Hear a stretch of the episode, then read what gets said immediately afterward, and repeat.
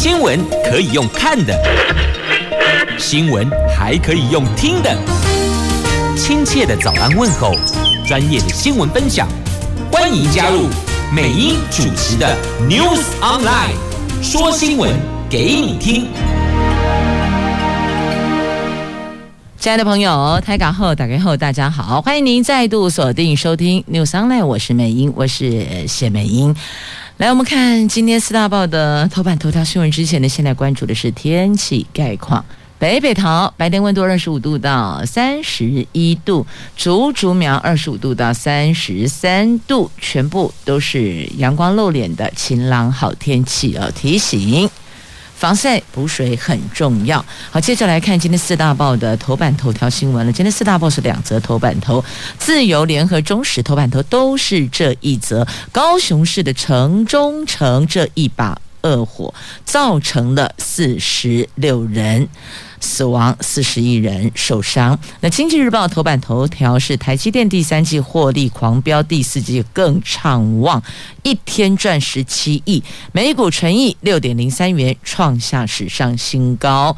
那么拼营收攻顶，预期毛利率会再往上走。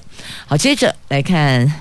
头版头条的详细的新闻内容，自由联合中时头版头都是这一则啊！这一把恶火狂烧将近五个小时，造成四十六个人死亡，这是高雄史上伤亡最重的一场火灾。这悲伤重阳节呀！昨天是九九重阳，高雄市盐城区的城中城大楼，昨天凌晨惊传火警，大火迅速的延烧，十分钟内一到四楼。瞬间陷入火海，有百来住户暗夜惊慌尖叫，有多人逃生无门。火势延烧将近五个小时，酿成了至少四十六人死亡，四十一个人受伤，成为这二十六年来最严重的死伤火警意外。高雄市长陈其迈昨天晚上带着三位副市长鞠躬道歉，承诺检讨。全好高雄市的老旧公寓大楼的问题。那这处城中城对面大楼监视器录到了火苗迅速燃烧的过程。在昨天凌晨有。传出了有人吵架，那陈市长说不排除人为纵火，由盐城警分局侦查。警消研判起火点就在一楼茶具店的后方，除了怀疑气爆，也不排除有助燃剂，火势才会这么迅速的延烧。于是带回了多名的相关人士查扣迹证，厘清起火原因。不过这还需要一些时间。去了解到底期货点在哪里，到底是什么原因？一九九五年，台中市的威尔康西餐厅的大火造成了六十四人死亡，十一个人受伤。城中城这一场火灾死伤人数是高雄史上最惨重的。蔡英文总统透过脸书向罹难者致哀，要求行政院给高雄市政府最大的支援。行政院长苏贞昌改变行程到医院慰问伤者。陈其迈市长跟三位副市长昨天出面道歉，承诺会。查明原因，会追查行政管理疏漏。那立法院下个礼拜也将开专案会议，检讨老旧建筑物的公安问题。那其实从城中城来看，全台湾类似的老旧大楼的。逃生的问题，还有灾防的问题，这个都需要一并检视，因为不是只有高雄的这一处城中城大楼是老旧大楼，其实全台湾很多处类似这样的老旧大楼，我们得去了解，还有它的逃生通道是否畅通，以及它的。逃生的这些配备，消防的配备是否完备，是否有预期的，这都是全部要去查查的。那这一处四十年的老建物哦，商场没落，那有人给了一个不太好的封号，因为这人气不旺，那么就形容他感觉好像有一点这种阴森恐怖啊，这是外界的印象啊。那昨天。消防人员是破门救老人、救这些妇孺，那七楼到十一楼是全部躺成一片呐、啊。城中城登记住户七十二户，实际住户有一百二十户，有不少是老弱妇孺、失智或是行动不便的长者。救难人员是设法疏散和利用云梯车救援受困的民众，也增派消防车灭火。这场大火直到昨天上午的七点十七分才扑灭。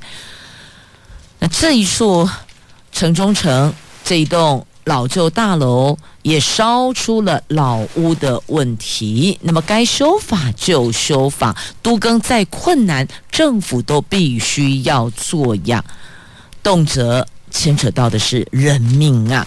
这大楼的大火烧出问题，高雄大学建筑学系教授曾子峰说：“高雄拼命盖新房子，但是这些老旧建筑的问题不解决，都市面貌更新是无法达到的。都更虽然困难重重，却是政府必须要做的。公权力这个时候不彰显，什么时候才要彰显呢？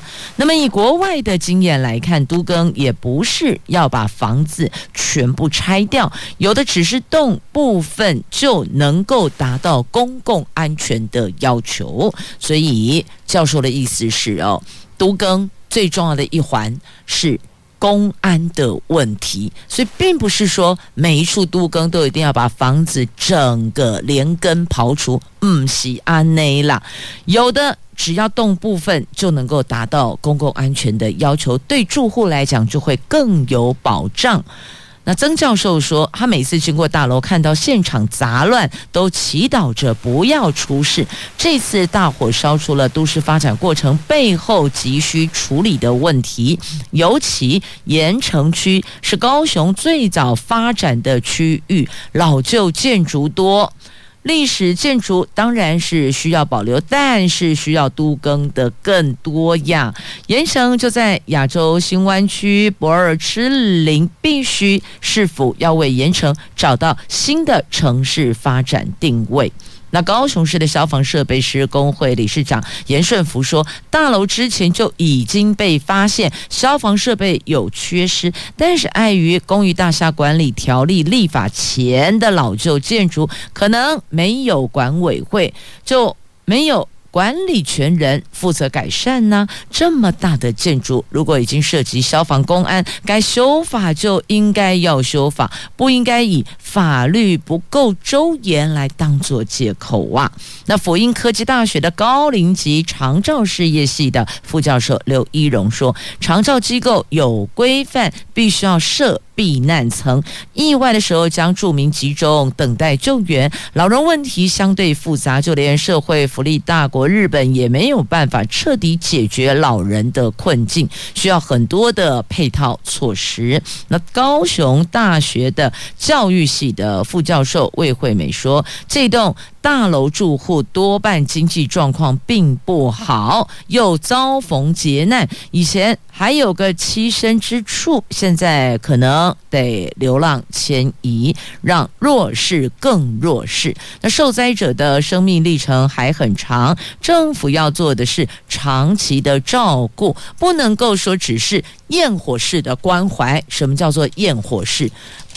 放烟火啊，放完了就没有，昙花一现就没有了。所以教授也点出了政府长期以来处理问题的盲点，在于焰火式的关怀，过去就没有了，然后就没有然后了。所以这处大楼，他们说有去行文。有去贴公告，也行文给他们，意思是说，他们这个地方还有一些这个消防需要做改善的，可是他没有管委会呀，没有管理权人呐，所以大黑呀贴在那里公告，这是有贴有交代的概念吗？但问题是谁去看呢？诚如住户的背景了解的，老弱妇孺、行动不便的。失智者，请问行动不便会跑去那边看公告吗？失智者会专程跑去看公告，然后回来检讨改进吗？啊，当然不会呀。所以类似这样的问题，我们该如何解决呢？这个已经不是单一高雄市的问题哦，是台台湾桃告台湾被很多的老旧大楼共同的问题。只是今天这一把火是烧在高雄市的城中城，让我们引以为警惕，赶紧来检视、来检讨、来协助、来改善呐、老旧建筑是问题，老人住老屋更是问题中的问题，这个叫做双老危机呀。所以，同时我们的社福单位也要去检视类似这样的。底层栖身处，独居长者在当中，请问我们还能够给予什么样的照顾？实质的照顾哦，不是口惠而不实的哦。所以这是现在我们要去思考的，我们要防范未然的。这把火烧在高雄，并不代表其他地方没有问题。那高雄市政府除了要检视老屋、老旧大楼的问题之外，还得要去厘清这一把火的起火原因啊。所以，针对高雄市来讲，是分两条线同时并进，要查原因、厘清起火，再来也要检视老旧大楼的存在的问题，包括。有老人住老屋的双老问题，那我们其他县市呢？我们要检视的就是我们自己辖内的类似的老旧大楼的公安的问题呀。接着我们来看财经新闻，来看《经济日报》今天头版版面的话题。这台积电昨天公布了第三季的税后纯益，大概是一千五百六十二亿元，这个创下新高了，平均一天赚将近十七亿，每股纯益六点零三元，同样写下了新纪录。这个就优于市场预期的六元，它是六点零三，多了零点零三呢。那么前三季的每股纯益是十六点五九元，预估。这一季营收可望再创新高，季增率大概是百分之三点五到百分之五点五，这个符合法人所预期的。尽管毛利率有望继续往上走，但是纯益率恐怕会比上一季还要低哟。那昨天台积电举行的线上法说会，总裁魏哲嘉、财务长黄仁昭出席。台积电昨天普通股开高走低，中场以当天最低价五百七十三元坐收，外资小幅卖超两百二十五张。连四卖，礼拜四 ADR 早盘就涨了百分之一点七呢。那不过台积电接下来还可以关注是第四季会更加畅旺，那营收拼要攻顶，所以可以预期的是毛利率会在往上走。好，那么在关注的这是国票基金并安泰银。三百三十七亿哟，他们是采现金搭换股模式，总资产将倍增到六千六百亿，预计明年第二季完成交易案。国票金控并购安泰银行，昨天拍板定案了，双方的董事会通过以现金换。搭上换股，等于现金加换股啦，用这种方式来合并，条件是安泰银一股换国票金现金九点四六六七三元，搭配特别股零点四九三三四四股，换算下来每股对价是十七点二一二。二三一元，安泰银股东拿走了一百八十五亿现金，总并购规模是三百三十七亿呀。那国标金为了要支应合并按所需的现金哦，他们办理现金增资一百八十五亿，因此未来合并完成后的新票国金资本额增加到多少，目前还没定论。不过以昨天的国票金方面来概估，是并购所发行特别股权数转换为普通股之后，安泰银。原始股东持股持股比将达到百分之十八来概算，预估国票金未来现增跟并购完成后的资本额将超过五百三十亿元呢。好，那么接着再来看美国，美国的联准会九月。决策会议的记录显示，哦，官员广泛同意，在通膨忧虑升温的所现在，应该在十一月中或是十二月中开始缩减在疫情期间所推出的刺激措施的规模。经济学家认为。几乎已经是笃定了，联准会在十一月会议会宣布启动量化宽松退场，甚至可能当月就实施缩减步调，可能当月就开始走。那每每一个月。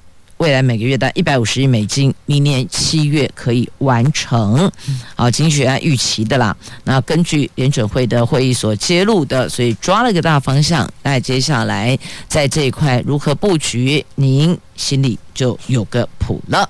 在美国联准会越来越接近收紧货币政策的美国公债殖利率曲线却出现了熊市走平的现象，这透露危险的衰退讯号，也显示公债市场愈发担心联准会紧缩货币政策可能将使得美国经济复苏脱离轨道啊！所以，并不是每个人都支持。他做缩减，那也有人觉得要做一些写的检讨跟改进，这不同的声音哦。好，那再来这个。资金分离备受关注，这指的是国票金并购安泰银的部分。那这都在今天的《经济日报》的头版版面所报道的新闻。那详情内容，如果您想要再了解的，那就请您自行翻阅了。继续，我们来关注在今天《自由时报》跟《中国时报》头版下方都有的新闻。哇，这好久了，您还记得吗？台开案。咋啦你呀？哦，缠讼十六年，总算定谳了。前总统陈水扁的女婿赵建铭判刑三年八个月，他的亲家公判刑四年。二零零五年一场权贵的三井宴引爆了台开内线交易案的丑闻呐、缠讼将近十六年之后，官司终于落幕了。最高法院十四号将前总统陈水扁的女婿赵建明、前台开董事长苏德健都判刑三年八个月，赵建明的父亲赵玉柱判刑四年，一起炒股的游世一判刑四年四个月定谳，这四个人全部都必须要入狱服刑呢。台看终局判决昨天出炉之后，赵建明和他的妻子陈幸雨他们继续在工作岗位上，两个人都不愿接受采访。赵建明透过院方低调的表示不回应。那看诊到五点结束之后，立刻离开医院。病患知道他将入狱，都感到很错愕哈。有些病患并不知道当年的一些事情哦。那这么多年来都习惯给他看诊，然后突然知道后续是这个样子，全部都很错愕。但就是要告诉你说，曾经发生的并不是像拿个橡皮擦把它涂掉，或是立可白涂掉就没有了，它还是存在的，还是要去面对的哦。所以呢，有些违法的事情。必须要想清楚，您是否能够承担承受呢？你是否能够面对呢？再继续来看《旧时报》头版版面，还有这一则新闻：这中职第六队中华电信候选。中职第六队有谱了，这中华职棒第六队有谱了。中职会长蔡其昌前天率领一级主管拜会了中华电信，由董事长谢茂谢继茂亲自接待。那中职简报新球队加盟办法，那中华电信对于组队进军职棒是颇感兴趣哦。蔡其昌昨天强调这个。言之过早，但也表示啊，如果中华电信在整体行销效益上能够拥有棒球队，应该会有很大的加成效果呀。所以对于这些企业来讲、公司来讲、产业来讲，或许有只属于自己的球队，那个对整体来讲是有加成效果的哦。二零零九年的中职缩减为四队规模，由于对战组合单调，缺乏竞争力，外界是不断的呼吁增队呀，要增加。前年魏全龙复活成为第五队，先参加季中选秀，隔年参与这军事赛，直到今年才正式的投入一军比赛。许多球界人士都期盼。这个第六队能够赶快的出现呐、现在算是有谱了，因为至少中华电信颇感兴趣。那对中华电信来讲，有支自己的球队，它的加成效果会更大。或许在这里还真的能够 final 了。那中华电信并不是第一次跟中职传绯闻呐，Lamigo。桃园之前就传出要出售，当时市场就曾点名中华电信是潜在的买主之一。但中华电信如果要跨入职棒领域，还要有很多的问题，他们必须要去克服呀。那交通部持有中华电信股权高达百分之三十五点二九，对重大决策他们是有主导权的。因此，如果要组织棒球队，必须要先拿出评估报告，并获得交。动部的支持。那根据了解呢，中华电信已经从内部相关事业单位调出人马，成立这评估小组，因为都还是要经过评估，有一个 SOP 流程得走完，才能够确定是否郎有情，妹也有意，能够媒合成功啊。好，那么接着再来关注的，这是加薪减税小确幸，是政院排版了。明年起上调基本工资，有两百四十五万名的劳工受惠；基本生活费调高，有两百一十万户渴望少缴综所税一样。昨天，行政院长苏贞昌在行政院会中核定了基本工资的调整方案，明年的元旦起实施。哎，你不要听到明年元旦觉得很久，并没有，好吧？我们双十国庆都过了，在两个多月就明年元旦报到了。那另外呢，苏院长也宣布调高今年度的每个人的基本生活费，从去年的十八万二。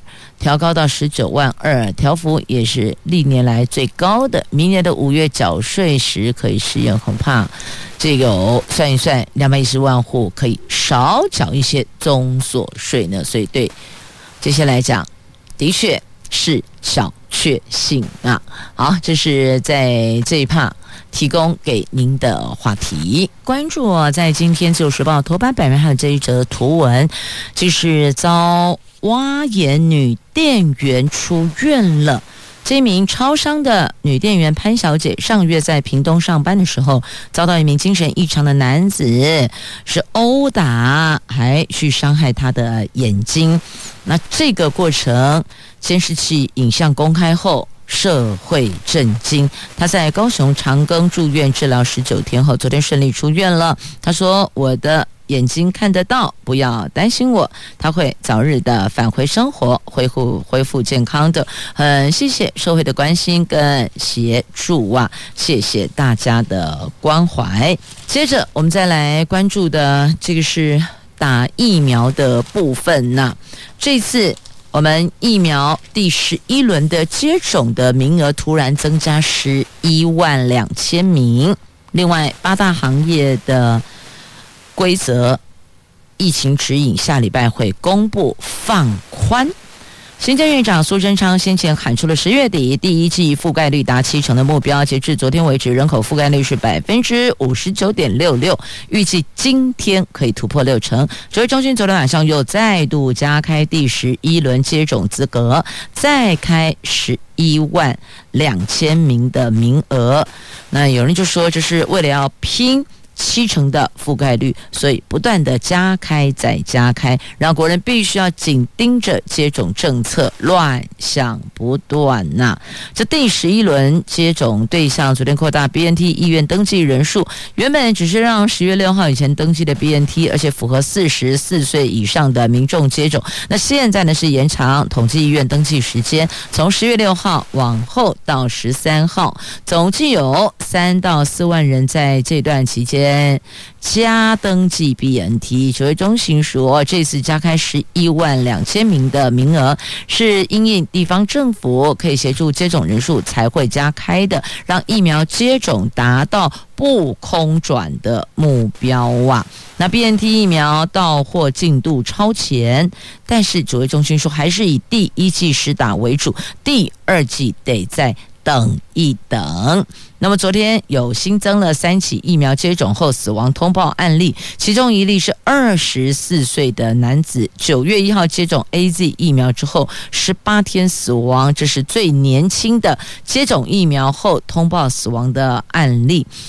那么二十四岁的年轻男子他没有慢性病史哦，只是尿酸比较偏高一点。那继续会进行解剖，死因是不跟疫苗有关，有待厘清，等待解剖后一切就了解了。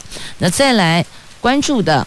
就是疫苗混打试验，台大率先有成啊！AZ 加莫德纳疫苗到底混打行不行呢？我记得最初最刚开始的时候，指挥中心说不行。不可以，那现在跟你说可以啦。台大医院、长庚医院都投入不同厂牌的疫苗混打试验，包括 AZ、莫德纳、BNT 跟国产疫苗高端等等各种排列组合，通通都有。进度最快的是台大医院所做的 AZ 加莫德纳混打组，已经初步完成，就等院方整理数据之后对外公布结果。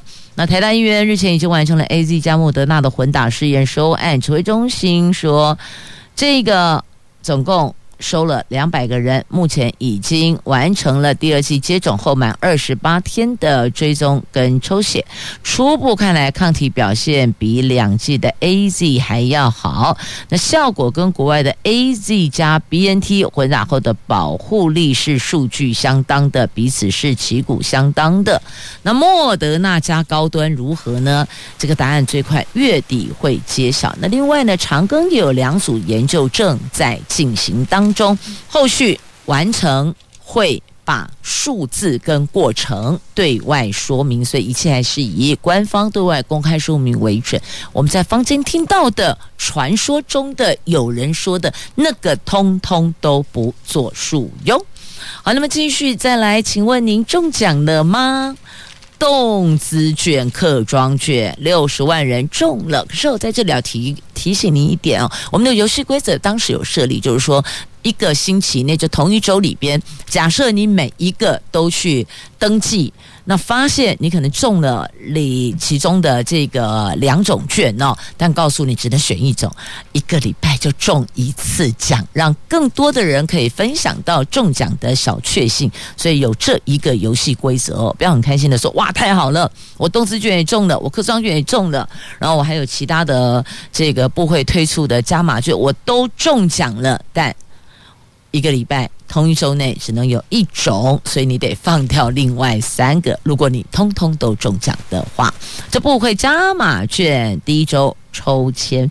昨天轮到面额五百元的动子券跟客庄券登场，总共有大概六十万名的幸运儿中签，这恭喜恭喜啦！但还是要提醒您哦，这券拿到了，在赏味期限内得使用啊，要不然就白搭了。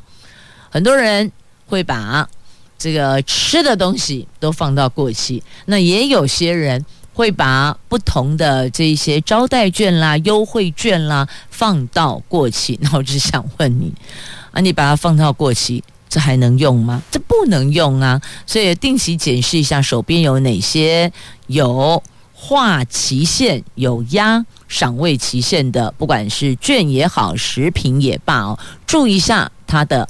赏味保鲜期哟。接着我们来看，在今天三大报内页的重点都有报道的，来看看这个国防部长说：“我们不启动战端，但我们也不是塑胶呀，也绝不可能说一打就结束。只要开战有完没完，也不是单方面说了算。”中国解放军对我国威胁日益增长，更持续的派军及侵扰我国的防空识别区啊，对敌情威胁。国防部长邱国正昨天列席立法院答询的时候，针对国军发动第一级，他说：“我国绝不会启动战端，但如果中共有动作，逼得我方必须要反应，国军就只能应战。”他强调，国军不是跟塑胶一样摆着不动，哎，毫无反应，哎，我们也不可能有所谓的。首战及中战的状况发生啊！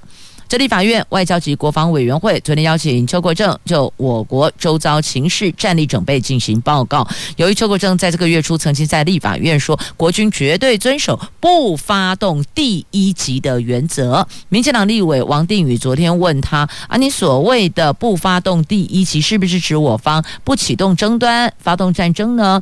否则就表面语义来解读，假若共军集结后逼近我们的港口，难道我们就只能够用广广播放送驱离吗？那呼吁邱国正，哎，你要说清楚、讲明白呢。那邱国正说，我国不引发战端，但只要中共一有动作，逼得我方必须反应，我们就只能应战。他强调，外界所谓的首战即决战、首战即终战，这个是不可能发生的，因为只要战争启动，这有完没完，不是单方面可以决定，不是单方面说了算的。而且告诉你，我们也不是塑胶啊，难道我们就处了黑吗？只有挨打的份吗？当然也不是啦。那炮弹一响，不分颜色呀。那讲到两岸的这个问题呢，再来看俄罗斯的总统普丁怎么说。普丁说：“哎呀，不必动武了，不必费一兵一卒一枪一炮一弹，中国靠经济就可以统一台湾。”这是普丁说的。俄罗斯总统普京在当地时间十三号出席了莫斯科举行的俄罗斯能源周论坛活动，他罕见的提到了两岸的关系。他说。中国已经是全球第一大经济体，只要持续的增加他们的经济影响力，根本不必动用武力就可以实现统一台湾的目标。对此，陆委会主委邱泰三昨天说呢，培植台湾自己经济实力是重要一环之外，另外一环是跟国际结合。譬如说，美国当前重组产业供应链，这个跟台湾就有很大的关联。台湾要思考能够如何配合调整，这个都是政府现在要做的事呀。那普丁这样的说法，代表他对中国经济发展是抱持乐观态度，认为经济影响力会比军事来得更为全面性，因为军事冲突造成死伤代价太大，而经济运用则可以无孔不入。经济代表基本人性需求有更大的影响力。那如果真的是这样，我们台湾要如何应对呢？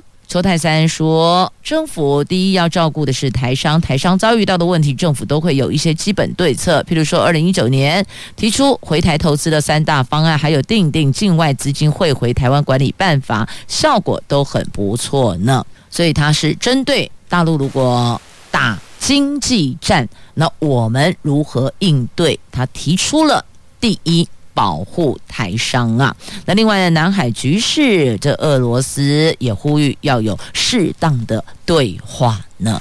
好，接着我们再来看一下这个股市诈骗讯息是漫天飞舞，提醒您要当心，要留意。证交所提出了他们有六大招数，呼吁大家要当心。有投资讨论群组，有某知名投资大师建议或第二个推荐的个股稳赚不赔。来博取民众信任，跟进买股。第三个是劝诱你买入特定的个股，那借着大家的资金开始来抬轿。第四个，付费加入会员，并且拥有独家消息，还有获利的机会。第五个。经营投资脸书粉丝团，借由假粉丝营造投资成功的经验，劝诱你投资。第六个，邀请你加 Line 成为 Line 好友，说可以获利百万。好，这个是目前股市六大诈骗招数，所以特别提醒您要当心。想赚钱，每个人都想，但要小心啊！就因为想赚钱，反而落入了别人的陷阱呢。那再来提醒您，提供您下个礼拜油价。会飙三年的新高，九五价格可能会到三十点七元哦。提醒您要加油，这个礼拜天赶快完成加油。礼拜天晚上十二点之后就走新的油价啦。提醒您，现在除了新冠疫苗之外，还有流感疫苗，两剂疫苗要间隔七天以上哦。同时也谢谢朋友们收听今天的节目，我是美英，我是谢美英，祝福你有愉快而美好的一天及周休假期。我们下周再会了，拜拜。